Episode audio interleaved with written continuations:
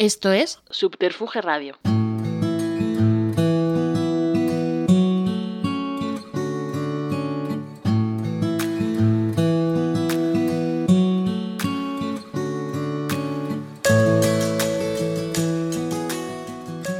Hola, saludos de Juan de Dios Rodríguez y bienvenidos a Estudio 8, ese rincón del podcasting dedicado a la radio y a la música en el que hablamos con sus protagonistas en Subterfuge Radio, donde puedes escuchar tanto este como el resto de episodios ya realizados, así como a través de iVoox y en mi blog leyendaviva.blogspot.com. Hoy con la asistencia técnica de Fran Leo. El encuentro de hoy supera realmente todas mis expectativas imaginadas cuando hace dos años inicié esta aventura de volver a ponerme ante ese amigo fiel que es el micrófono porque siempre transmite lo que sientes. Efectivamente, hoy tengo el enorme orgullo y para mí es un honor conversar con algo que se dice de muchos periodistas, de muchos radiofonistas, pero hoy realmente estamos ante un maestro con mayúsculas. De eso, de periodistas y de radiofonistas, y auténtico enlace en la cadena de transmisión que la radio como medio ha dado siempre entre comunicador y receptor. Hoy saludamos en el estudio 8 a Iñaki Gabilondo la radio. Buenos días, Iñaki. Buenos días, Bueno, sería un lujo imperdonable tenerte aquí y no hacer una reflexión, aunque sea breve, somera sobre la actualidad española, acuerdos de investidura, la guerra de Ucrania, Israel, jamás, la actualidad nacional que nos recorre, pero no se trata de eso, se trata de hablar de tu recorrido. Pero si quieres dar una pincelada, tú mismo, y si no, pasamos al siguiente tema. Bueno, en relación con la actualidad política, estoy ahora mismo en, un proceso de depuración. Ya estaba haciendo muchas veces comentarios, etcétera, y un día me despedí diciendo, además estaba empachado. Y ahora estoy en fase de purga, de depuración, o sea que como Greta Garbo me he borrado de, ya está, durante una temporada no quiero comentar nada, lo sigo, claro, está con enorme atención y con preocupación, pero no, no está. Y respecto al mundo, pues que digamos que parece que se le han roto las costuras al mundo, parece que tiene en este momento roto las costuras, parece que están todos los elementos de inestabilidad están colocados sobre la mesa. Hay cuatro o cinco espacios geográficos que son polvorines, que podrían en cualquier momento estallar. Por otro lado, hay juegos de tensión que a su vez se neutralizan. Hoy, por ejemplo, es el día en el que se visita a Estados Unidos el, presidente chino, el Xi Jinping porque a pesar de todas las tensiones, entre los grandes poderes hay intereses muy, muy poderosos y esos intereses, en cierto sentido, neutralizan algunos de los tensión. Pero es un momento enormemente complicado. Yo no había conocido nunca un momento en el cual todo pareciera estar, estar flotando, como sin anclajes, como sin cimientos, como sin suelo. Y tengo la sensación de que vamos a vivir en esta inestabilidad durante mucho tiempo. Es decir, como si estuviera institucionalizando la inestabilidad. ¿A qué crees que se debe? Bueno, se debe a muchas cosas y sería muy largo de, explicar, ¿no? Pues a, muchísimas cosas. Casi todas las, historias que tienen unos efectos tan colosales responden a 100 factores de muy distintos tipos, ¿no? Por de pronto, pues la, inauguración de una era nueva con las nuevas tecnologías y con la globalización ha mostrado de pronto todas las realidades del mundo todas a la vez, interrelacionadas unas con otras, produciendo unos oleajes de difícil control. Hay una crisis de la democracia que está llamando a una cierta nostalgia del autoritarismo, una cierta nostalgia del tiempo más, más ordenado. Hay una, hay una gran cantidad de amenazas que le tienen a la gente inquieta, la amenaza del cambio climático, las amenazas económicas, etcétera. Entonces todo el mundo en este momento vive en estado de inquietud, de incertidumbre, de, miedo, diríamos, porque está rodeado de, enigmas y de, y de inquietantes eh, cosas. ¿no? ¿Nos, ha ¿Nos ha atropellado el futuro tecnológico? No, no es que no se haya atropellado el futuro tecnológico, se ha puesto patas arriba todo, todo a la vez, todo a la vez. Es que en este momento, eh, para la vida cotidiana de los ciudadanos, está todo a la vez en cuestión no sabes muy bien cómo has de educar a tus hijos, no sabes bien cómo has de invertir tu dinero, no sabes bien cómo has de... no es que sea una, una novedad que está afectando los grandes eh, asuntos de la geoestrategia internacional, sino que afecta además a la vida cotidiana de las personas, todas las cuales están viviendo con conciencia de que estamos en un cambio enorme, como en el centro de un gran terremoto, tenemos conciencia de estar en el centro de un gran terremoto y no sabemos, porque estamos en el centro de un gran terremoto, qué va a ocurrir o cómo van a quedar las cosas después. Pero que estamos en el centro de un gran terremoto sí lo percibimos y eso nos desasosiega. ¿no? Si me pusiera ahora, una vez pasado este momento de, reflexión mundial, si me pusiera a ensalzar la presentación y valores y virtudes de Iñaki, no tendríamos tiempo y como se trata de hacer un recorrido eh, profesional, bien en algunos momentos incluso a lo mejor pasta personal, si sabemos que tú ejerces además, eres de los tierra, ejerces con orgullo de, de ello, has sido pregonero, no, fuiste... Tambor de oro. Tambor de, tambor de oro. De todos los premios que me han dado en la vida, cuando muchos, es el que me, me llegó más, más dentro, ¿no? Porque ah, es el 20 de enero, es el... Sí, el día de la tamborrada es el 20 de enero y se suele, ese día se suele eh, ofrecer el tambor de oro, que es el máximo honor que la ciudad concede y a mí me lo concedieron en el año 80 y bastantes, 89, 90, y me produjo una emoción enorme que no he superado. Nada ha sido comparable a lo que yo... Ya me imagino, porque que, que, tu ciudad, que tu gente, que tu... No, y que mis padres que aún vivían que mis padres, que somos una familia modesta, que mis padres convivían, se encontraron de repente con que su hijo estaba siendo honrado, agasajado en el ayuntamiento, con las guardias de honor, con las entrando en el ayuntamiento, como ellos decían, no, no habíamos entrado nunca al ayuntamiento más que por la parte de atrás a pagar los impuestos. Nunca habíamos entrado por la escalera principal, llegando al gran salón lleno. Darle a tus padres la alegría que, que aquel día les di, pues es lo que hace de ese premio algo especialmente, en fin, inolvidable. Porque tu padre es una persona que lo pasó mal en sus momentos. Yo te he oído contar que cuando llegaba en verano Franco y el Azor fondeaba en la bahía de San Sebastián, mi tu padre, desapareció de casa, ¿no? Sí, mi padre forma parte de la generación que tuvo que enfrentarse nada menos que con la guerra, ¿no? Eh, siendo un muchacho y, estando en el bando de los que perdieron. Pues eh, eso algunas consecuencias pues traían no excesivas, pero muy visibles. Mis padres tienen una carnicería en San Sebastián y en agosto sabes que Franco solía llegar a San Sebastián y cuando llegaba Franco a San Sebastián y se vivíamos en el centro y venía a cenar la Diputación o algo así, pues solían hacer una especie de limpia de rojos. Mi padre no era rojo para nada, pero, pero, bueno, en fin, estaba en el lote de los que, el nacionalista vasco y estaba en el lote de los de los que, en fin, limpiaban. Limpiaban, los que tenían que ser limpiados. Es que tenían que ser limpiados. Entonces, bueno, sí. Pero vale, dejémoslo. Eh, tú eh, has tenido, uh, tienes, eh, tuvisteis, ¿eres nueve hermanos? Nueve hermanos. Nueve hermanos y de todo tipo. Mm, y condición, ¿habéis tenido actividades y profesiones? Sí, bueno, fíjate, la, la, mayor es, es misionera. Sí. Y luego tenemos uno que, tenemos tres periodistas, tres médicos, eh, un... Eh, ¿Al seminario entró alguno un más? filósofo, no, entró Ángel. Ángel entró en el seminario, ¿no? Ángel fue religioso durante bastantes años, sí, sí, sí, sí. Y de los corazonistas. Y sí, otro fue carnicero, se quedó en la carnicería con, los, mis, con mis padres. Así que hemos tenido de todo. Y en ese ambiente, ¿cuándo se produce? Es la pregunta que hago a todos los invitados. ¿Cuándo se produce el chip ese momento en el que Iñaki decide yo quiero ser periodista? No, no, yo nunca, yo nunca decidí que quería ser periodista. Yo ¿Ah, quería vivir en la radio, que no es lo mismo. Ah, eh, bueno. Es que hay que o sea, tú eres radiofonista. No, yo, como quería vivir en la radio, me parecía que puesto a estudiar algo, me parecía más fácil pues, dedicarme a estudiar filosofía y letras o, o, periodismo que dedicarme a estudiar pues, químicas, por ejemplo, porque yo quería vivir en la radio. ¿Por qué quería vivir en la radio? Esa no tiene mucha, mucha dificultad en responder. Toda la gente de mi generación ¿eh? vivía en la radio, con la radio y utilizando la radio como la gran ventana que nos abría el tecnicolor del mundo en una sociedad que era más, bien mate, no había televisión. Yo la televisión apareció en mi vida cuando yo estaba en segundo de carrera en la universidad. Hasta ese momento la televisión no había aparecido en mi vida. Y entonces todos los que los que tuvimos seis años, diez, once, doce, quince, catorce, diecisiete años.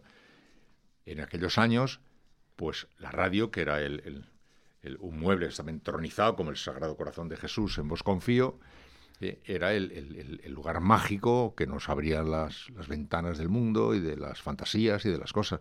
Era nuestra Disneylandia particular. Entonces, no tenía nada de raro querer vivir allí. Yo es allí donde quería vivir. Y he contado muy a menudo que como yo, desde mi casa hasta el colegio, pasaba delante de, de, la, de Radio San Sebastián, cuyo letrero estaba en el balcón, así de grande, eh, y aquel era el lugar al que yo miraba como, como se mira, como si pasara por las puertas de Disneylandia todos los días para ir al colegio, ¿sabes? yo quería vivir allí, quería vivir allí. Entonces, es, ¿Qué programas son los que a ti te impactaban todos, para hacerte soñar y querer vivir ahí? Todos, todos los programas, porque date cuenta que mm, oíamos desde los seriales, que el claro, los seriales para la gente que no, no observa más que el lado cascarita de las cosas, eran los melodramas de Simplemente María, pero es que los seriales dramáticos había desde novelas policíacas enormes hasta grandes libros de, de, los clásicos de la literatura universal. Eran, eran el cuadro de actores de Radio Madrid era seguramente el, el, colectivo que a mí más me, condujo a la, fantasía. Pero luego los grandes espectáculos musicales, por ejemplo, en una, sociedad opaca, sociedad apagada, eh, cuando vivías además, en, digamos, en el lado de los que no eran los más afortunados por el resultado de la guerra, pues de pronto los programas como Cabalgata fin de semana, programas en los que aparecían las estrellas, cantaban las canciones, era, era, era espectacular. Y luego el fútbol, porque yo con Matías Paz, que tuve muy buena relación con Matías, le decía que, que la capacidad que, que él tenía de, de, contar el fútbol, situando geográficamente las cosas, ¿no? la posición teórica del medio volante derecho, la zona geométrica que linda tal, te hacía que veías todo. Es cuando yo descubrí que la radio crea imágenes mentales. O sea, yo los partidos de fútbol los veía.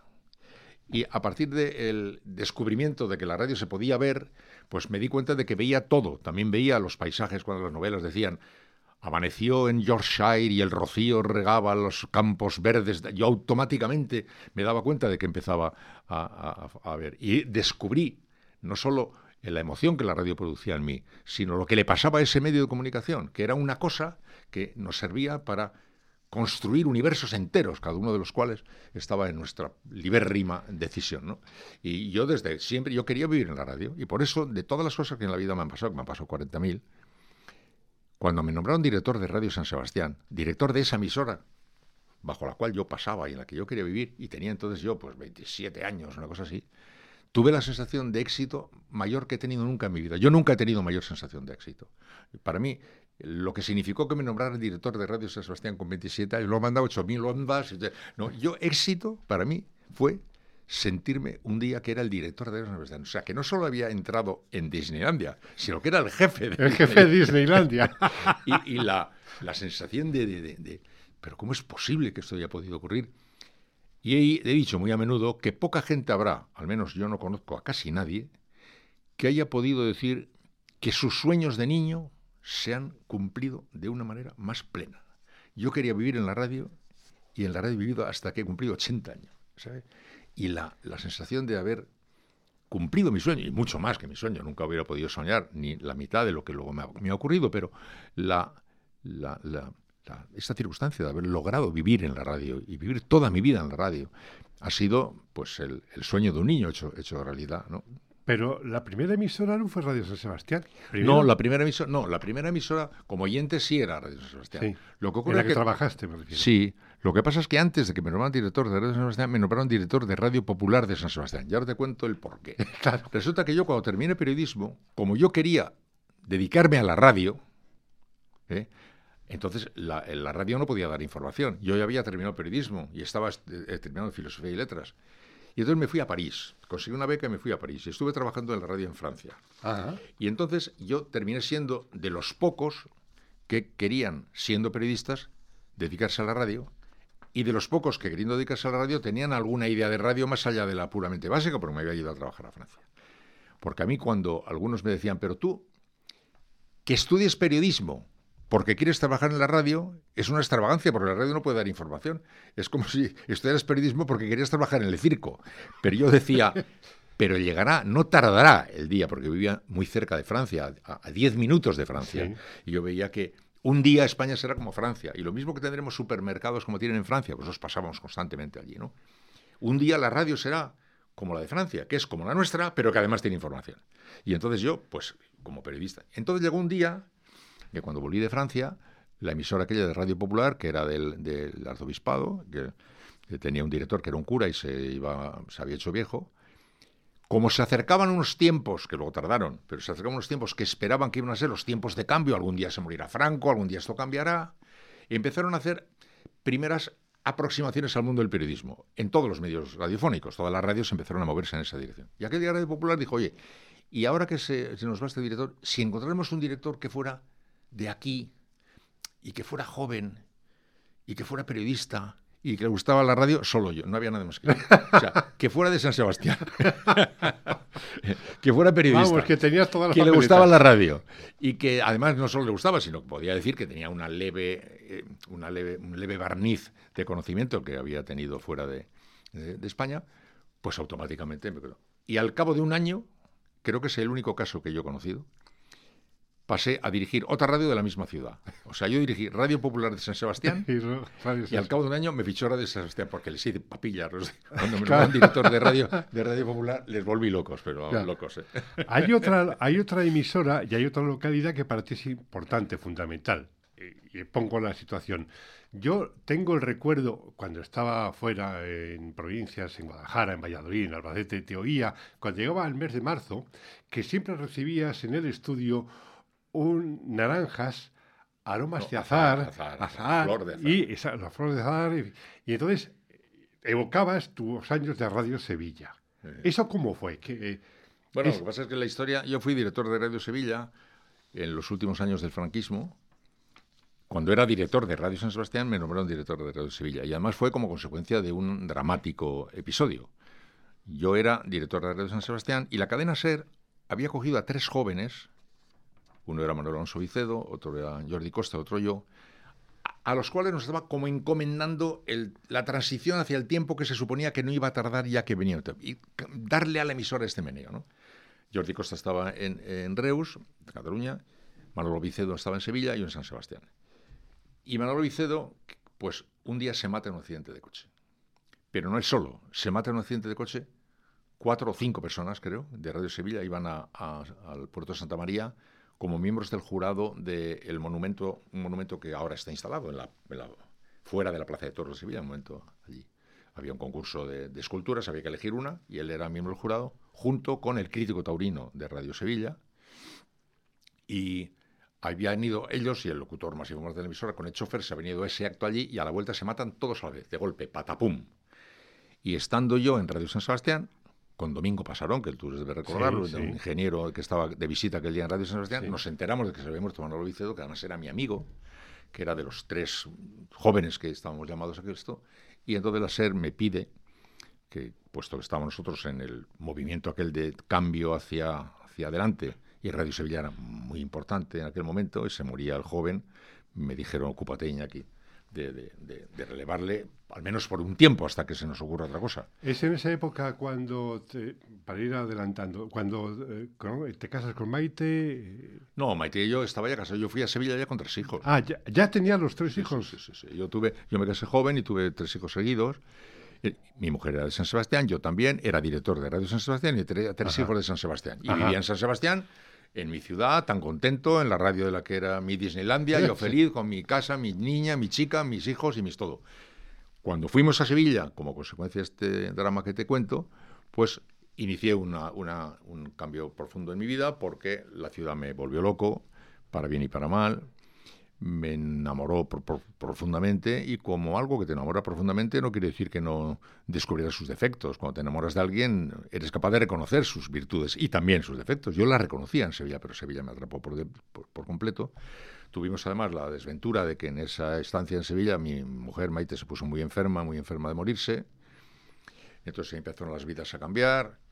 Bueno, total, que en definitiva de esa historia se derivaron varias cosas, como por ejemplo, pues que, mi mujer murió, que yo encontré otra mujer. ¿En viudas en Sevilla. o en Madrid Yo en viudo, no después, no después cuando ya vuelvo de, Sevilla, cuando vuelvo de Sevilla y estoy en Madrid, estaba mi mujer prácticamente hospitalizada siempre y vivimos en Navarra, y mi, mujer Moreno 81. Y entonces yo ya eh, pues coja a los hijos y me los traigo todos a, Madrid. Eh, ¿Cuándo te llama eh, Fontán eh, para que vengas a Madrid? Pero hay un, hay un personaje que antes de entrar en tu llegada a los informativos, que hablaremos de aquel momento importante, hay una figura que tú siempre has destacado muchísimo, que yo eh, lo apoyo totalmente, que es Antonio Calderón. el significado de Antonio Calderón en la historia de la radio en este país. Antonio Calderón es la figura más importante que ha habido en la radio en este país. Eh, comprendo que no todo el mundo le conociera, puesto que no era un locutor famoso, pero todo el mundo que ha vivido la radio desde dentro sabe que Antonio Calderón era el Di Stefano de esto, era el... y yo tuve el inmenso privilegio de ser un poco como su hijo, digamos. Eh, su hijo de verdad es Javier González Ferrari, pero su hijo radiofónico he sido yo, y por eso Javier González Ferrari me trata a mí como si fuera un hermano de él, ¿no? Yo creo que yo he estado más con su padre que él, ¿no? Eh, su padre me, adoraba y me quería como transmitir todo lo que él tenía en la cabeza. Entonces, ya no solo por la importancia que, tenía, que todos se la concedían, yo le concedía una específica porque él a mí me concedía una atención enorme y me trataba de contar todo cómo veía las cosas y fin, recibir su legado. Él tenía una, visión integral de la radio y ha sido un hombre decisivo porque no ha habido mutación de la radio en la cual él no haya estado al frente. No estado al frente. Él, él tenía la convicción de que la radio no solo era un medio de comunicación y también un medio de información, o que no podía ser, sino también un medio de expresión. Un medio de expresión capaz de construir universos enteros, como yo ya había dicho que había descubierto antes, y fue desde el director del cuadro de actores de Radio Madrid, eh, el diseñador de los programas más novedosos y revolucionarios que se han hecho nunca, de la radio de, guion, hasta el padre espiritual de Hora 25 del nacimiento de la radio informativa, hasta el que olía el viento que traía el tiempo de la historia y el que lo anticipaba con una visión enorme. Lo que le pasaba a Antonio Calderón es que cuando luego empezó la, empezó la democracia, Resulta que él era un hombre de ideas muy franquistas, cosa que yo te diré que en ningún momento de su actividad radiofónica aparecía por ningún sitio aquel factor, porque el factor radiofónico es como si es que Di Stefano era muy del PP o del PSOE o de mire usted no no eh, cuando, estaba en el terreno de juego, el juego nadie sabía eso. El hecho es que yo pongo el ejemplo de Juana Ginzo que es posiblemente la mujer más más anarco-radical que he conocido en mi vida, la maravillosa y libertaria mujer que ha asistido en la tierra, idolatraba a Antonio Calderón. Sí. Porque la circunstancia política de Antonio Calderón. ¿Y por qué menciono la circunstancia política de Antonio Calderón? Porque al llegar el tiempo en el que ya la radio pegó el cambiazo y también Prisa entró en la SER, etcétera, etcétera, su nombre parecía, para quienes no conocían muy bien las tripas, parecía más bien el de un hombre marcado por esa identidad política que por su extraordinaria importancia radiofónica, porque el que no tenía ni idea de radio no sabía de su importancia radiofónica. ¿eh? Y entonces, pues se tardó en hacerle la justicia que se merece y darle el lugar que se comanda. Y algunos nos, casi casi nos juramentamos ¿eh? en, que había que en conseguir en conseguir meter en la cabeza de los de los que sabían de todo pero de radio no que Antonio Calderón tenía que ser recogido en el altar mayor de la, la profesión, no solo de la empresa, sino de la radio en general. Y con la colaboración de mucha gente, porque mucha gente le admiraba como yo le admiraba, y lo lograba, porque el caso de la 25, por ejemplo, eh, cuando mucha gente... El Manuel Martí Fernández es el padre de Hora 25, y la, la, historia lo reconoce así.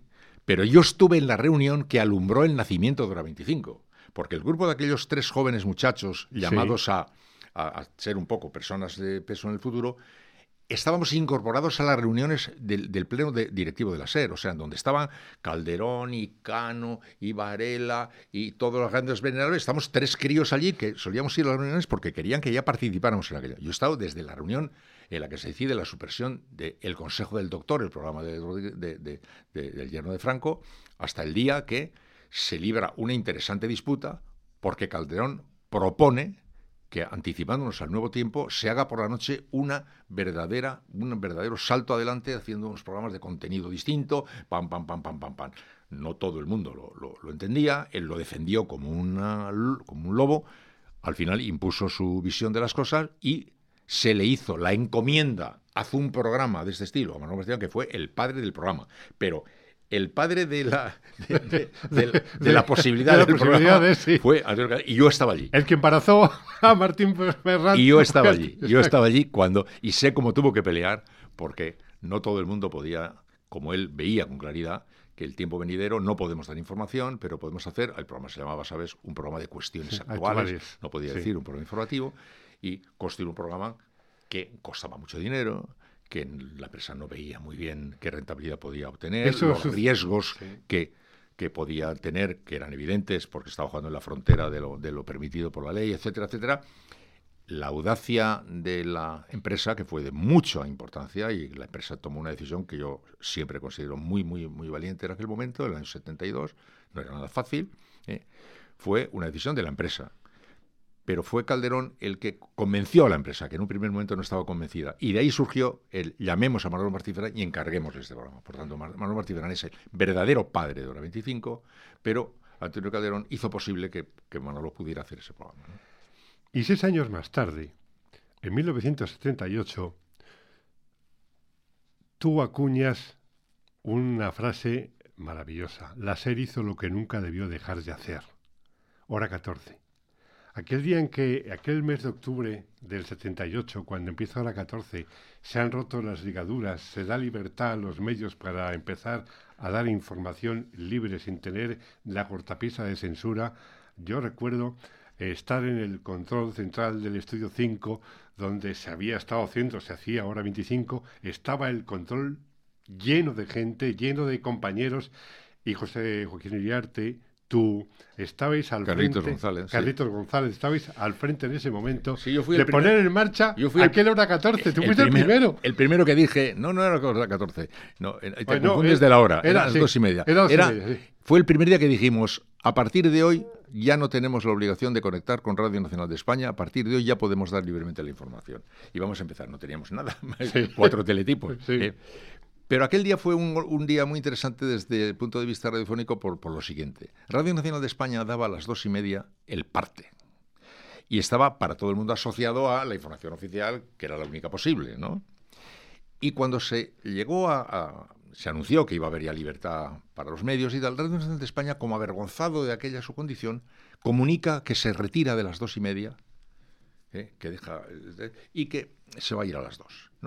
Entonces nosotros de repente descubrimos que el lugar donde toda España estaba acostumbrado a encontrar aquello quedaba libre. Y recuerdo que fuimos Calderón y yo echando de- al despacho de, de Fontana decir, empezamos el primer día que pueda, ese día hay que empezar. Pero si no tenemos nada, cuatro teletipos. Lo primero, pero hay que ocupar ese espacio. Ese espacio en el que la gente está acostumbrada a oír el parte, ahora va a oír con un tono completamente diferente, eso nos ha ido una barbaridad a presentarnos como algo nuevo, fresco y distinto, aunque no teníamos ninguna solvencia de nada, o sea, ni información de nada, era pillar cuatro teletipos y contarlos. Pero nos había dejado un hueco cometiendo Radio Nacional un error. Un error. Eso nos puso a la cadena SER, nos, nos, dejó- nos puso en el disparadero y empezamos ya a construir los servicios informativos, porque no teníamos todavía servicios informativos, ¿de qué íbamos a tener? ¿Eh? El caso es que tres años después dejas la SER porque te ofrecen ir a Televisión Española. A los informativos de Televisión Española. y entonces sí. se nos estrella el 23F y te pilla en televisión. Sí, me habían, yo era director de informativos de la SER y me ofrecen ser director de informativos de la tele, la única tele que había. Y aquella era una, una posición profesional prácticamente pues, imposible de, de rechazar. Te, dejabas Disneylandia y te ibas... No, era, era una cosa que no podía rechazar. Yo en aquel momento estaba viviendo una situación personal muy difícil, con mi mujer muy enferma, muy enferma, y iba todos los fines de semana al hospital, era un horror. Sí. ¿no? Entonces yo decía, si yo tenía 40 años o 38 años, si yo en este momento digo que no a esta oferta porque no puedo, porque mi vida, primero mi vida, me estoy ya anunciando que me, me he jubilado. O sea, yo tengo que poder, no sé cómo, no tengo que, tengo que poder aceptar una oferta profesional. ¿no? Y aunque tenía una relación con la SER maravillosa, como te puedes imaginar, pues, también la SER comprendía que aquella, aquella propuesta pues era una propuesta que, que yo no, no podía rechazar y la acepté. ¿no? Duró muy poco, pero bueno, acepté. Y efectivamente ahí me pilló el, entre otros trolebuses, Sí. el del 23F. Te han pillado varios. Sí, sí, pero ese fue bueno. sí. sí, porque, bueno, eso lo has contado tú Sí, en, 40 en varias, en varias ocasiones, efectivamente. El caso es que hay algo muy curioso que yo quiero a ver si lo puedes desvelar en qué medida. cuando eh, sales eh, de televisión eh, por un reportaje, un informe semanal, creo que fue sobre ETA, algo del terrorismo. No, sobre el paro, sí. Bueno, sobre, bueno el caso es que no puedes volver a la SER y te contrata Juan Tomás de Salas para el grupo 16, ¿no? Mira, cuéntame. Yo no salgo de la tele por el, reportaje del paro. El reportaje del paro fue la espoleta. Nosotros ah, habíamos, sido, habíamos sido elegidos con Adolfo Suárez de presidente del gobierno porque habían hecho un pacto la UCD el Partido Comunista y el PSOE de hacer una especie de, primavera de televisión, dejemos ahí. Y entonces constituyeron un equipo pactado por consenso. El director general sí era del UCD, que Fernando Castedo, pero el director de Radio Nacional era Sotillos, que era del PSOE. Tú imagínate ahora, pues que pues, eh, ya ahí verías, ¿no? Y el director de programas especiales era Balbín, que a la sazón era del Partido Comunista. Para programas informativos, cada uno de los partidos tenía un candidato, pero no le gustaba a los demás. Yo no era el candidato de ninguno de los tres, pero era un segundo candidato de los tres y al final me ofrecieron ese puesto. Y cuando, cuando se produjo el golpe de Estado, se produjo luego una especie de movimiento de Sefo Suárez, y con Leopoldo Carlos Sotelo hubo un, intento como de rectificar los errores que se, que se consideraba que Suárez había cometido, entre los cuales el haber permitido que la televisión fuera un nido de, de, locos. ¿no? Y entonces pues ya se inició un proceso de liquidación que caímos, yo caí el primero, por lo que cayeron todos los demás, incluyendo luego Castel. Y el reportaje del paro fue lo último que pasó. Y ocurrió que en el tiempo en el que yo había estado en televisión española, el puesto de director de informativos de la SER que yo ocupaba, pues ya que había quedado libre y había sido ofrecido a Fernando Onega. Entonces en ese momento ya el puesto que yo había dejado ya no estaba libre, el puesto que yo había dejado lo tenía Estaba ocupado, sí. Y además yo había salido de televisión con mucho estrépito, quiero decir, había y había sido notición nacional, quiero decir. Fue, muy sonado. Fue muy sonado, ¿no? Y entonces en aquel momento la propia casa, la serie dijo, vamos a ver que se enfríe esto un poco, vamos a dejarlo y tal. Y en ese contexto fue cuando el grupo 16, que estaba como todos explorando las posibilidades que podría tener la eventual televisión privada, que tampoco habría de tardar, todos se decían, pues consideró la posibilidad de, constituir una radio y una televisión y tal, y entonces me encomendó a mí que hiciera una especie de esbozo de una radio para el V16 y que explorara las posibilidades de una televisión privada para el V16. Estuve en Milán, estuve con, con, con Berlusconi y toda esta gente. Y, fue el paréntesis al que tú te refieres. Sí. Pasado ya un poquito ese tiempo, pues ya volví otra vez a la serie. Estamos en el 83, vuelves a la SER, y entonces hay otro nombre muy importante en tu trayectoria que es Mariano de la Banda. Y Mariano de la Banda eh, es que ejerce eso de radiofonista, que es, idolatrado por ambos. Es el hombre que eh, contigo, con Pepe Domingo, con Joaquín Prat y con Tomás Martín Blanco, empezáis a, ordenar lo que eran las mañanas de la SER. El sermómetro, el pido a la palabra, para que se desemboca al final en el hoy por hoy. Bueno, el asunto es que por la mañana la cadena SER no tenía una cadena. La cadena, eh, la mañana era de Luis del Olmo. Luis del Olmo era el, rey absoluto y, la, SER no comparecía en ese combate. Tenía programas de distinta naturaleza, Juan de Toro y muchos programas muy bonitos, pero no tenía un programa como el de Luis del Olmo para enfrentarlo. Y la cadena SER estaba queriendo hacer esa cosa y no sabía muy bien por dónde tirar. Había dudas en el propio consejo, entre los asociados, ir por aquí, ir por allá, más informativo, menos informativo. Entonces se decide montar una especie de triángulo con Pepe Domingo Castaño, Joaquín Pratillo, los cuales tres tenemos la encomienda de hacer un programa de primera de mañana como exploratorio, magazine, con un punto más informativo que yo tocaba, un punto más animación que yo tocaba, y vamos más o menos como explorando las vías, acercándonos a lo que no sabíamos todavía que queríamos hacer. La la, empresa, como digo, tenía, tenía dudas y es que ir por aquí es un poco mucho, por allá un poco demasiado. Había discusiones sobre cómo tenía que ser ese producto que se quería hacer por la mañana. Y entonces se hizo ese triángulo y se encomendó la tutela paternal radiofónica y técnica a Mariano de la Banda, que es un absoluto genio de la radio, un tipo extraordinario, al que como a tantos otros la radio no le terminó de hacer justicia, porque la radio, como le ocurre a otras actividades, solo parece ver lo que está brillando en el escaparate. ¿no? Y él, este era un gran muñidor, un realizador de primera, un hombre con un gran talento radiofónico, además luego con un temple ribereño de, eh, un, temple de, humano de primerísimo nivel. Total, que fuimos haciendo esa excursión hasta que la casa decidió que, era yo el que me tenía que ocupar de hacerlo y entonces pues, me puse a hacerlo y ahí surgió Hora 25. El hoy por hoy. el hoy por hoy. y, de ahí se fue, eh, Pepe Domingo entonces había, se, se fue a deportes, ahí empezó la actividad deportiva de Pepe Domingo, porque claro, Pepe Domingo, yo a Pepe Domingo le conocí, ahora cuando ha fallecido, nacimos en el mismo mes del mismo año los dos. Y nos solemos felicitar el día del cumpleaños. Cuando yo le conocí a Pepe Domingo, que era director de Radio Sevilla en el 70, él era un cantante. Era un chico que hacía programas musicales y que cantaba y que tenía mucho éxito. musical, exactamente. Y, que tenía mucho éxito, con la niña, tenía, LP, sí, sí, sí, era un, era un cantante que hacía programas musicales. Yo le apreciaba y, nos veíamos muy poco porque yo vivía en otro, Universo, dirigía Radio Sevilla y él era cantante. Pero habíamos visto, coincido.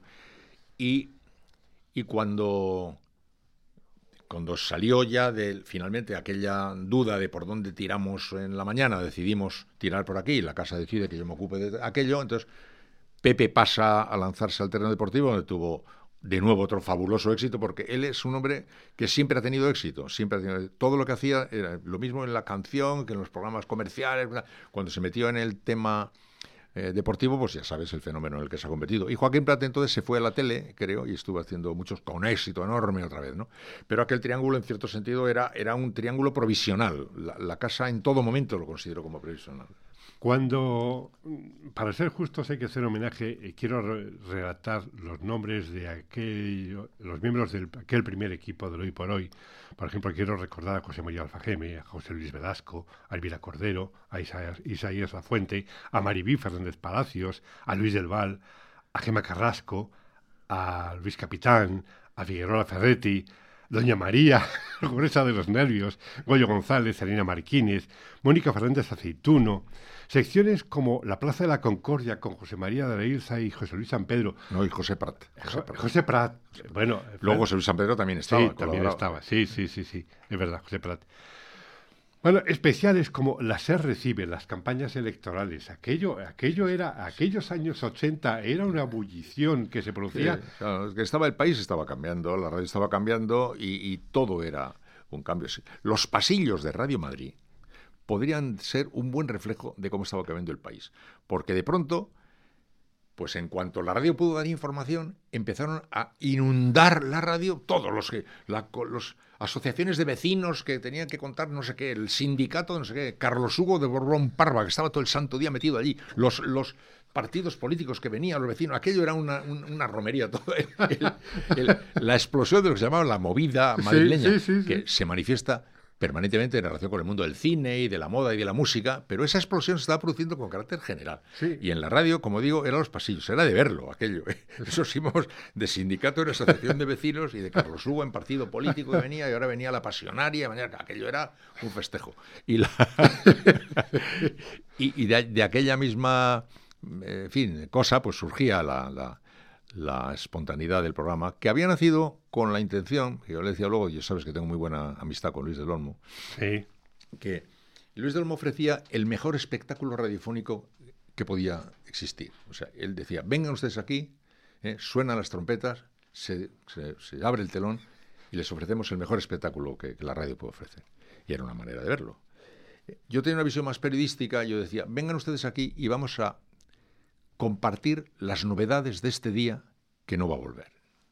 O sea, nosotros no, no venimos a ofrecerles un gran espectáculo, venimos a, como todo está cambiando a tal velocidad, están pasando tal cantidad de cosas, son tantas las novedades que hay, vengan ustedes aquí y nosotros vamos a ver si juntos convivimos las novedades del día.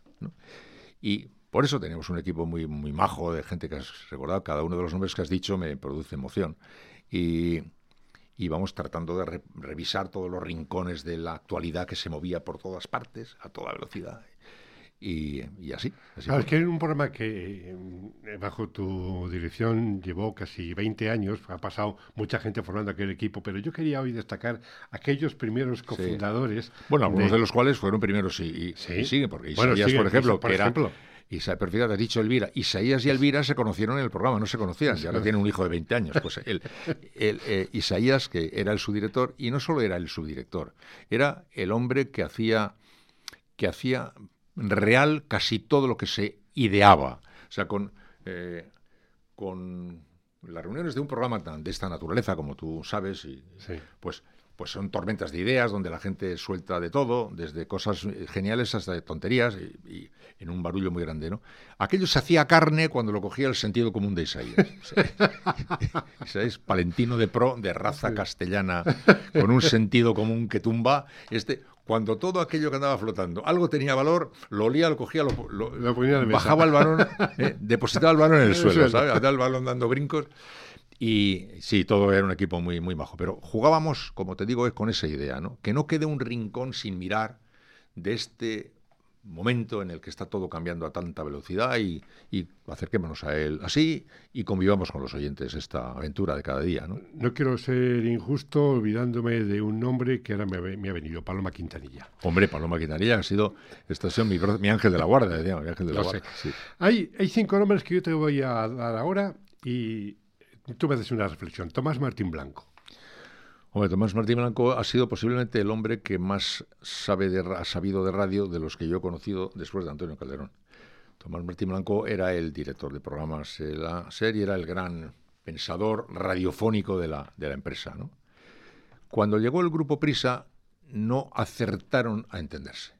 Y yo que era muy amigo de Tomás y que había trabajado mucho con él, y cuando llegó luego el grupo Prisa, a mí el grupo Prisa también me recibió bien, yo hice ese viaje del tiempo de Fontán, donde había sido director de informativos, director de emisoras, o sea, yo gozaba de la confianza del equipo de, Fontán, y luego llegó el grupo Pisa y también me otorgó la confianza. Bueno, pues vale.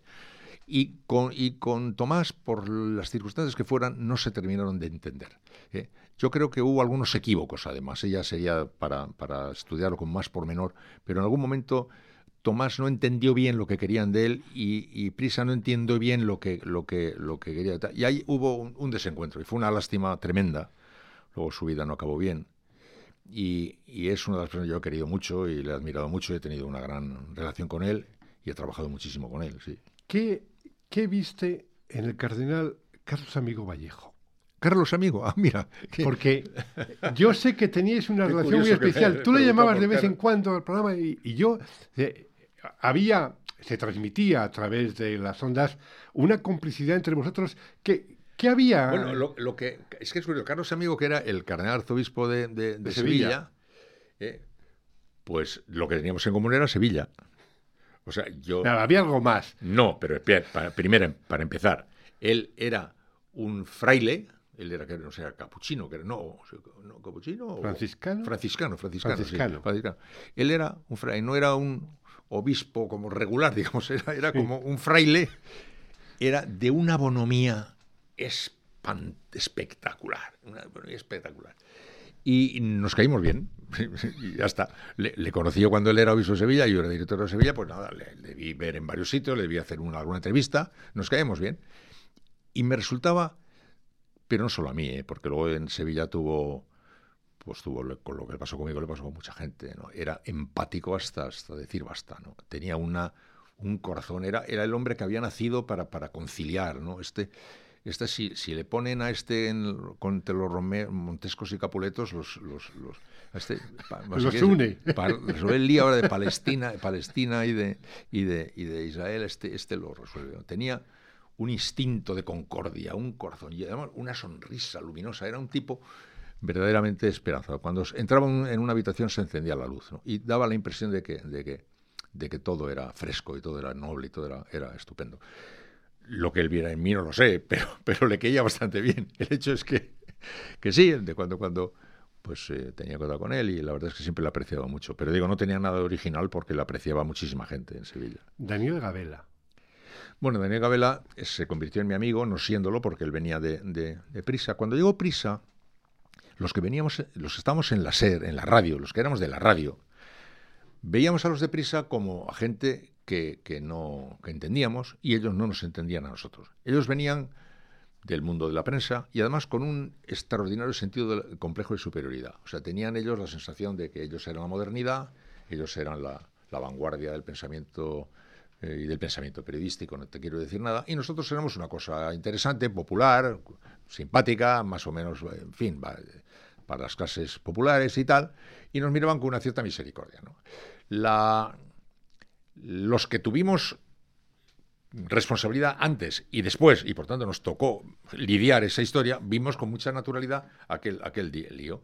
Y entonces a algunos nos tocó decir, mirad, yo admiro vuestro talento en esta materia y vamos a aprender mucho de vosotros y nos vais a hacer un, salto adelante, sin duda, ha sido fenomenal, pero no tenéis de esto ni idea. Pero es que no sabéis media palabra de esto.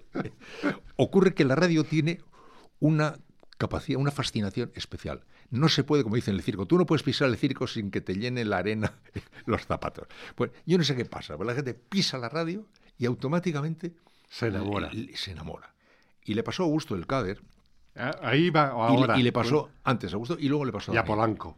Eh, sí, no, Polanco no, Polanco ya es otra cosa, ahora hablamos de Polanco. Es que en el caso de, Daniel, que él venía, había sido un hombre que tenía muchas responsabilidades en el periódico, muy de periódico, pues al principio no entendía nada. ¿no? Y tuvimos algunos momentos de alguna discusión, ¿no? Y alguna discusión incluso fuerte, ¿no? Porque él me decía, decía, pero momentos ¿qué estás diciendo?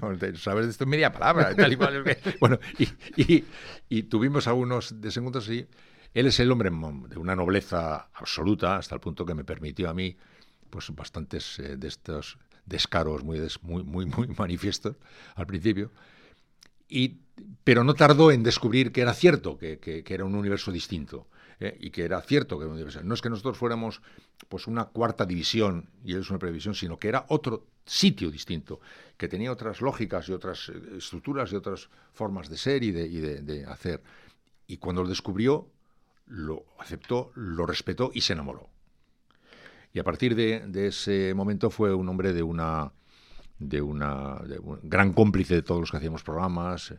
Y es de los directivos de los directivos que, consuelan mucho a los profesionales del trabajo, porque no es un directivo que está en un sitio donde él tiene una lógica con sus cuentas, sus números, sus rentabilidades, sus presupuestos, y que luego tú hablas con él, pero hablas desde tu idioma en mundos diferentes. No, él era un directivo que hacía contigo los programas, que, que quería que la radio fuera muy bien y le preocupaban las cuentas y tal, pero a partir de la antena. Y todo era para él la antena. Y por tanto era estupendo para nosotros tener un directivo con el que no solo había que estar hablando de cuentas, sino que hablábamos de programas y de, las cosas. De contenidos. Y, eso le, hizo a, la radio un gran favor, porque eso fue lo que le permitió a la radio dar un gran salto, porque hay mucha gente que cree que la SER es líder de nacimiento, como Viriato Pastor Rusitano, ¿no? Pues no, la SER es líder, pero no lo fue siempre. Se lo, ganó. Se lo ganó, y el que contribuyó a dar ese salto fue Augusto y, Daniel. Augusto del Cader. Sí. Pues le gustó el Cader. Antes, lo que te he dicho Daniel, pues me Daniel, le vale. Le vale. Tal. Él, venía de, ser el brazo derecho de Juan Luis Cebrián, con un periódico en la cabeza, en la mente. Como es más listo que el viento, tardó muy poco en descubrir las particularidades no solo de la radio, sino de la estructura de la empresa, que con sus emisoras propias, emisoras asociadas, etcétera, termina constituyendo una arquitectura muy compleja y de muy difícil.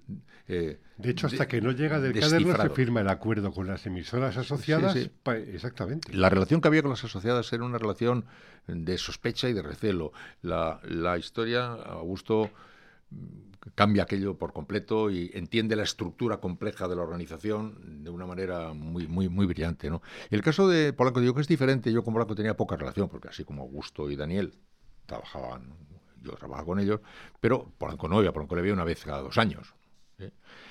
Pero es que Polanco, por edad, él sí había sido un niño de la radio. O sea, él, él, él en su biografía personal ¿eh?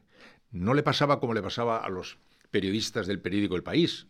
Él había sido un, chico como yo, que había estado pendiente de la radio, enamorado de la radio, le gustaba muchísimo la radio y que, y que se había criado en la radio y por lo tanto él, cuando se eh, cuando Prisa entró en la SER, él se acercaba también a la radio como con esa cosa de qué bien, qué bonito la radio, ¿no? Tenía la cultura de la radio metida en su propia educación sentimental por su propia biografía. Como le pasó un día, yo lo conocí un día a, a, Mancio Ortega, que me invitó un día a comer, y, y también, por edad, era un hombre que tenía el, tema de la radio metida en un sitio eh, donde, que, estaba muy, muy, formaba parte muy de su educación sentimental. ¿no? A lo largo de todos esos años que estuviste en la SER hasta que pasas a cuatro en el tramo casi pseudo final de tu trayectoria, hay momentos muy importantes. muy duros, como fueron mm, las cintas de Venegas, eh, el momento de la conspiración, eh, los años de Aznar, los dos periodos de Aznar, el primero y el segundo, el primero diferente al segundo totalmente. Pero curiosamente, una vez que llega a la Moncloa, no pisa el suelo de la SER durante esos ocho años. Hay unas diatribas muy fuertes. Son, son momentos muy duros, pero que están en el recuerdo y se ha escrito mucho sobre ellos y eh, tampoco se trata ahora de profundizar en ello, pero ahora cuando miras tú con el retrovisor hacia aquellos momentos, el, pues el 11S, las cintas de Venegas, eh, ¿qué, ¿qué, reflexión te hace con el paso del tiempo? Bueno, la, dureza de la, de, la, de la, vida no hay que explicársela a nadie, todo el mundo la, la conoce. Las dificultades de nuestro oficio están relacionadas con estas circunstancias brutales, como también los atentados. Para mí cada atentado era un, un espanto y un horror, aparte un lío técnico eh, enorme. Y son, claro, momentos de dificultad, de dificultad y de gran adversidad. Yo he tenido la suerte de que me dejaron trabajar siempre con gran libertad. No era lo que la gente fuera creía. Pensaba que a mí me daban todos los días una papilla entre la Moncloa y Polanco. Venían a darme el biberón a las 7 de la mañana para que yo dijera lo que tenía que decir, pero eso no es así. Nadie me dijo nunca nada pero se pasan momentos difíciles, como es natural, y al hacer un programa que era importante y que tenía pues tanta conexión con todos los elementos que, ocurrían, pues hombre, pasaban como, como, como, latigazos y como calambres todos estos episodios, los mismos del terrorismo, que los grandes episodios políticos, que los grandes episodios de, de, desencuentro y de guerras entre medios y de guerras entre empresas y de gaitas, ¿no? Porque yo cuando, cuando Aznar ganó la presidencia del gobierno, yo le entrevisté en la Moncloa, y hay una entrevista agarrada con él, pero luego ya, pues eh, las relaciones entre el grupo Prisa y, el gobierno fueron fatales, y entonces no es que él ya no tuviera relación conmigo, es que no tenía relación con nadie de la, de la empresa, ni conmigo ni con nadie. La gente dice, no viene a tu programa, digo, ya, ni al de Carlos Llamas, ni al de ninguna. ¿no? O sea que eran las relaciones malas que tenía en aquel momento la empresa con el, con el partido y con la ¿no?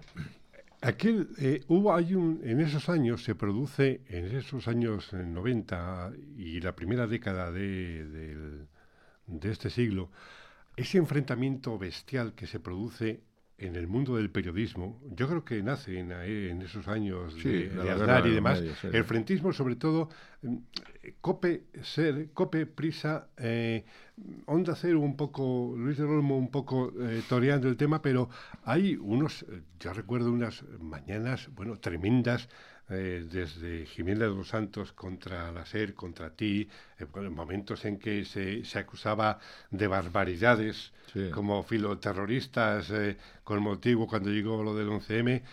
Bueno, es, aquellos fueron años... Muy duros, Bueno, yo en aquellos años estuve... Nunca había estado más cerca de dejarlo que en esos años. Porque así como hay, hay, gente que en ese tipo de situaciones se crece, y yo a mí eso no me va en absoluto, ¿no? Y lo pasaba muy mal, ¿no? Y lo, no, me, no me gustaba. Yo no, me, no, creo que aquello fuera nada bueno. Yo procuraba no participar, pero las, las, las bofetadas llegaban a mí. Cuando Federico me, me, insultaba todas las mañanas, mis compañeros del programa estaban decepcionados de que yo no le entrara, pero yo no le quería entrar porque yo sabía que esperaba que yo le entrara. Pero no, yo no le quería entrar, pero me dolía mucho y eso nos unió mucho a Luis y a mí, fíjate. Sí, ¿verdad? porque Luis del Olmo y yo, que éramos rivales en Conaos y que llevábamos una pelea a muerte por el liderazgo. De hecho, claro, el liderazgo estaba entre Luis y tú. Entre hombre, una guerra mundial. Porque Luis era líder absoluto, yo le fui comiendo el terreno, luego le pasé, teníamos una guerra brutal. Pero él vivía en Barcelona, yo en Madrid, no teníamos mucha relación, pero nos respetábamos, ¿no? Y cuando apareció Antonio Pero la guerra era profesional, era periodística, era de contenidos. Pero no teníamos nosotros una gran relación personal. Sin embargo, cuando Antonio Guerrero o Federico empezaron a, meterse de esa manera, un día, pues eh, Antonio, eh, Luis de Lomoyo nos como, como que nos, nos encontramos diciendo, pero aquí qué pasa, pero, pero aquí qué ocurre, o sea, de repente aparecemos como si fuéramos unos, unos vendidos, unos pringados, una gente que no sabe nada, que estamos entregados, que no tenemos ni personalidad ni criterio nos fue uniendo mucho justamente el exceso de la hostilidad tan feroz que se había producido. ¿no? Y era como consecuencia de la guerra también de empresas y el dinero. y las es un, Yo tengo un recuerdo pésimo de eso. ¿eh? En aquellos años, si estuviera aquí mi mujer Lola, te lo diría, raro era el fin de semana que yo no dijera, lo dejo.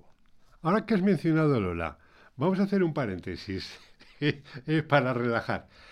En la, en la celebración del 40 aniversario de Ser Guadalajara, eh, que concedimos el pasado mes de febrero, eh, hubo un momento muy curioso en, la, en el salón de actos de la Facultad de la Universidad de Alcalá de Henares, en el que hiciste una reflexión sobre las relaciones de pareja y hablaste una, desarrollaste una teoría de los cuartos de baño. Entonces, eh, ahora que hablas de la carretera, me acuerdo, digo, lo apunté incluso, digo, a ver, cuéntame aquello de. Porque yo recuerdo vagamente con lo que comentaste. No, no, yo solo, no, yo solo decir que, en de baño. que en las relaciones de personas y de, y de. En las relaciones de los periodistas con los políticos y en las relaciones de los hombres y mujeres en una pareja, o los hombres y los hombres en una pareja, es un importante asunto el tema de la distancia. La distancia, sí. La distancia es como en el toreo. Los políticos, los periodistas tienen que estar a una distancia suficientemente próxima para poder estar en contacto con lo que pasa, pero no tan pegados como para que parezca que forman parte de la misma jugada. En el caso de las parejas, para que las parejas puedan durar, para que puedan respirar, para que pueda tener cada una su vida, hay que respetar los espacios. Y yo por eso decía, si tienen ustedes posibilidad lo primero que tienen que hacer es tener dos cuartos de baño. ¿eh? como, como primera aproximación a esa teoría de mantengamos la distancia y el respeto. ¿eh? Luego alguien dirá, bueno, y luego dos habitaciones. pero la distancia, ¿no? Y entonces, eh, yo lo decía en torno al tema de la, de, la distancia, hablaba de los baños. Porque, por ejemplo, los baños, si tienen ustedes oportunidad, pues tengan dos baños. Ya verán ustedes cómo le dan ustedes de repente un, paso adelante en, su ámbito de libertad, en su ámbito de respeto. Ahí eh, eh, vamos a ir eh, acabando porque yo tengo dos momentos, dos reflexiones tuyas de la cuando te despides de la radio para pasar a cuatro en la asamblea de Ibiza, a mí personalmente me marcó mucho. Yo recuerdo estas reflexiones. Decías Ahora sí, como formamos parte de una organización que es excepcional porque ha ido construyendo un edificio enorme desde la calle de mi pueblo hasta mi comunidad y mi país, hasta convertir a esta casa en el sonido que España mejor reconoce. España, al oír la SER, nos reconoce porque se reconoce. Nosotros somos lo más parecido a España que hay y por eso no podemos permitir que nadie se atreva a dar lecciones a la SER. O deberíamos reírnos porque la SER debería dictar clases de cómo se fabrica la unión en un país, cómo conciliar autonomía con unidad, cómo conjugar intereses muy distintos y cómo construir con ladrillos muy distintos un edificio extraordinariamente sólido. No se puede permitir que nadie se atreva a dirigirse la SER como algo sospechoso de que no sé qué, qué clase de deslealtades. La radio es además, terminabas, el medio que mejor se adapta a los cambios y circunstancias. Eso de que Prisa, por su construcción tan compleja de emisoras propias, emisoras asociadas, aunque todo el mundo no, lo, las identifica como diferentes, me hace llegar a esa reflexión que se la hice yo a Juan Carlos, al rey, un día. Día que me dijo a mi hijo, es que esta España es un lío de país, porque aquí uno se está, cada uno es de su tierra, de su padre, de su madre. Y dice, mira, la SER podía ser un buen ejemplo de cómo entre empresarios diferentes, de teorías de la vida diferentes. Claro, eso el oyente no lo sabe pero no sabe que hay que la construcción de la SER es un grupo de emisoras que sí son de la propiedad del grupo titular, pero luego está asociado a otro montón de emisoras que no son de esa propiedad y cada una de ellas tiene un dueño y ese dueño uno es de derecha, otro de izquierda, uno es rico, otro es pobre, otro es gordo, otro es delgado. Y han construido una marca que nadie discute como inapelable. SER es una marca, ¡paf!, unida. La construcción de esa unidad desde la heterogeneidad la SER la ha hecho a lo largo de los años sin darse mucha cuenta. La SER podría dictar lecciones de eso si se le hubiera ocurrido que, que lo había hecho. ¿eh?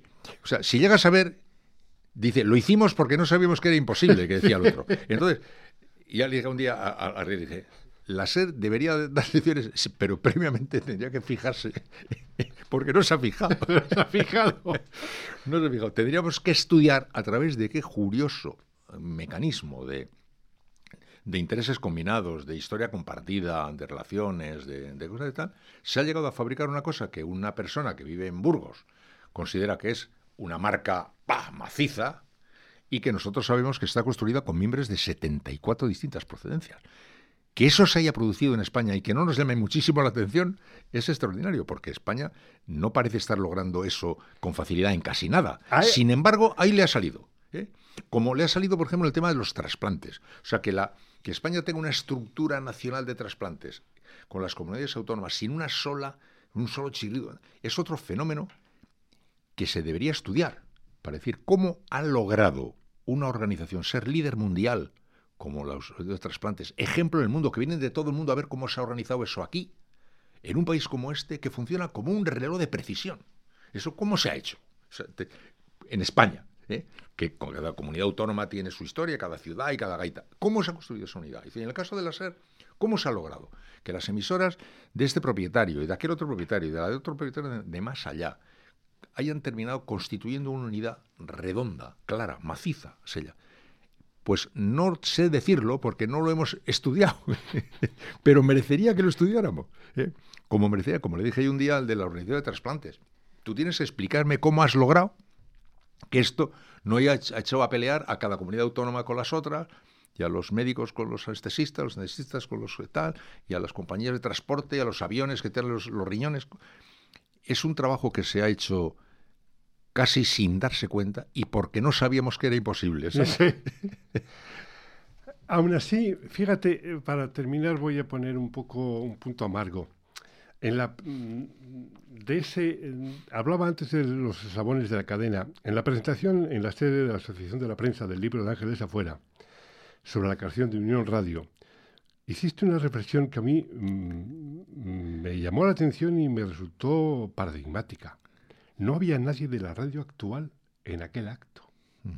No sé, nadie se preocupó de los orígenes de la caza de esa marca que tú estás diciendo, que se ha creado de esa manera.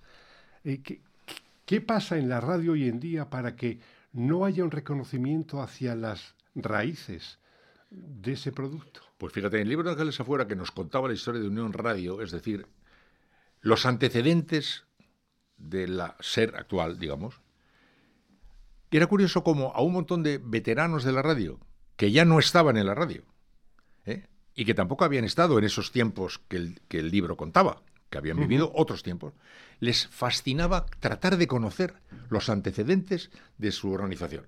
Porque la radio, desde que nace en 1924 hasta que ya empieza a estallar en los años 50 o 60, ahí pasan 20 o 25 años o 30 que la gente casi no sabe nada de eso. Un poquito el tramo de la radio. El trabajo de Ángeles Afuera permite que se sepa. Hemos vivido en la ignorancia de todo ese tiempo. Y cuando Ángeles Afuera aparece con un libro explicando eso, convoca sin dar, a toda velocidad a un montón de gente que tenía mucho interés en saber cómo era. Y no había nadie de la radio actual. Yo decía, vamos a ver, si nosotros ya no estamos en la radio, a nosotros que se nos ha perdido tratando de saber qué le pasaba a la radio en el año 31, ¿eh? y, y si nosotros no tenemos absolutamente nada que ganar ni que perder, ¿por qué hemos venido aquí todos llenos de curiosidad a conocer los orígenes de la radio? Porque ahora no hay nadie aquí, ni un jefe, ni un directivo, ni nadie, ni una figura de radio. ¿Pero dónde estáis? Es lo que dije yo. Sí, sí, sí. Todos los que estamos aquí éramos de la serie, no somos. Y hemos venido aquí a ver cómo era la SER cuando no estábamos nosotros. Pero qué gilipollez es esta. ¿eh? Porque se ha perdido un poco esa conciencia de, de, la, de la maravilla, una cierta conciencia de la maravilla. La... Ya no es Disneylandia. No, incluso te diría que la maquinaria político-económica ha terminado en cierto sentido por apoderarse del misterio de la comunicación. Hay un ejemplo visual. Cuando en Radio Madrid, que tú y yo conocemos muy bien, ibas en la antigua Radio Madrid, ibas al estudio de emisión, pasabas por un pasillo largo, y cada siete metros había un letrero que ponía silencio, silencio, silencio. Tú te ibas acercando al altar mayor con conciencia de que te acercabas al altar mayor. Cinco metros, cuatro, tres, dos, uno, se abre la puerta. ¡Ah! Luego la radio tenía muchas cosas, tenía departamento de publicidad, departamento de tal, tenía 700 cosas, pero todo estaba en cierto lugar diferente del centro de gravedad de aquella actividad que era la antena. Como en un concierto de, los Rolling Stones, tienen 800 millones de expertos en economía, en marketing, tienen técnicos, pero en el escenario se juega la batalla, en el escenario.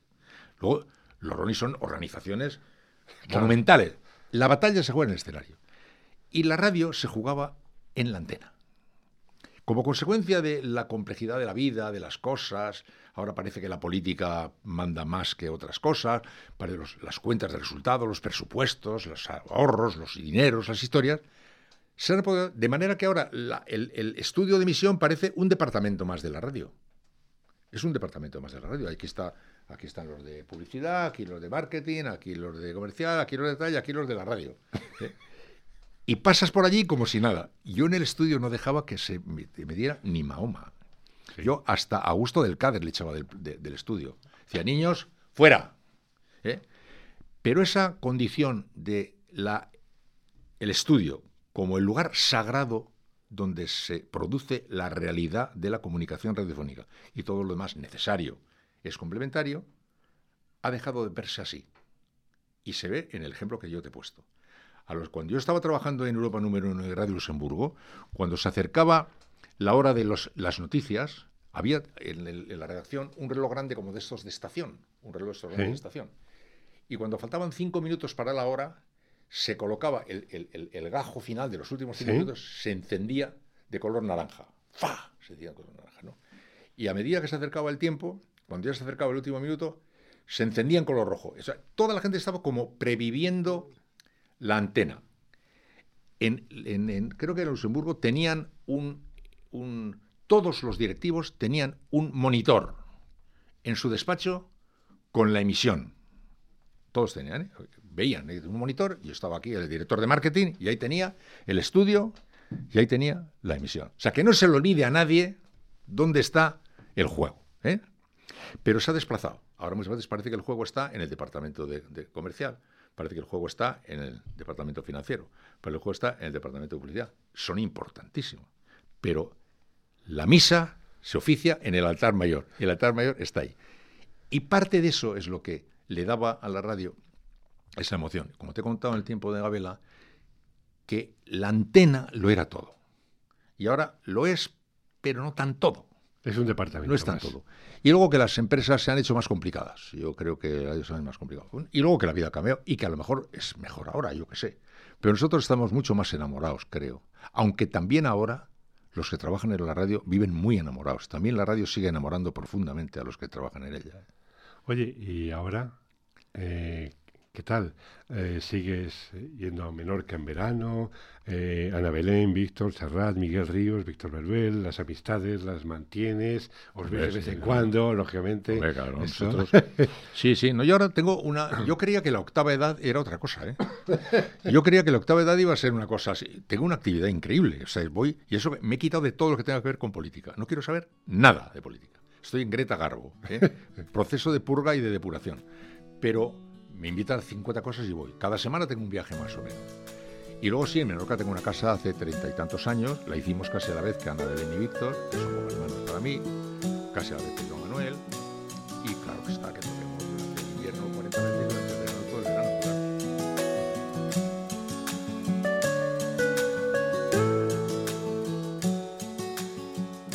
El tiempo nos alcanzó y quedaron muchas cosas de las que seguir hablando y recordando, pero en algún momento teníamos que ir cerrando la memoria ante el micrófono.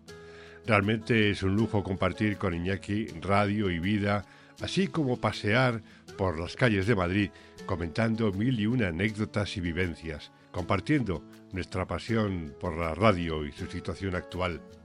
Como siempre, su visión clarificadora de la profesión y el medio es fundamental en estos tiempos de confusión y como él decía al principio de la entrevista, en un mundo que está en el aire, sin ver si se va a sentar o todo seguirá en ese constante cambio.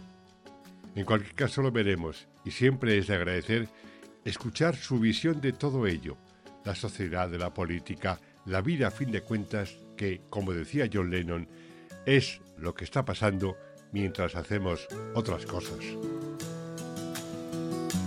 Hasta aquí este nuevo episodio de Estudio 8 que puedes escuchar en Subterfuge Radio a través de iVoox. Volvemos en dos semanas. Gracias por estar ahí. Nos oímos.